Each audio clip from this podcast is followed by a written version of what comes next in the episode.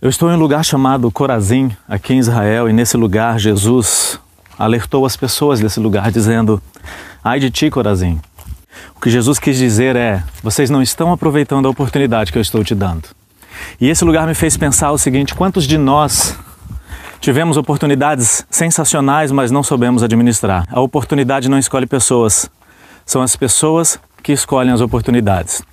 Não perca tempo. Quando a oportunidade surgir, você precisa de uma resposta, você precisa de uma ação, você precisa de um sim ou de um não. Ai de ti, que não está aproveitando as oportunidades que você está recebendo na sua vida. Porque as oportunidades, elas vêm e vão na mesma velocidade. E você precisa estar preparado. Lá no seu futuro você não vai poder dizer que eu não tive oportunidades.